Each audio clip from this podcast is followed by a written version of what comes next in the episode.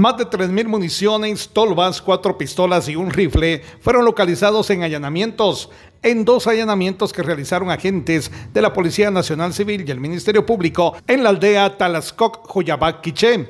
En el primer inmueble fueron localizados un rifle, una pistola, ocho cargadores y 258 municiones de diferentes calibres, careciendo de documentos. En el segundo cateo se encontró tres pistolas, dos tolvas y 3.510 municiones de diferentes calibres, también sin contar con ningún documento legal. Toda la evidencia fue embalada por el Ministerio Público para continuar con las investigaciones del caso. Estos allanamientos se llevaron a cabo en seguimiento a una denuncia por disparos sin causa justificada. Desde Emisoras Unidas Quichén, el 90.3 reportó Carlos Recinos, primera en noticias, primera en deportes.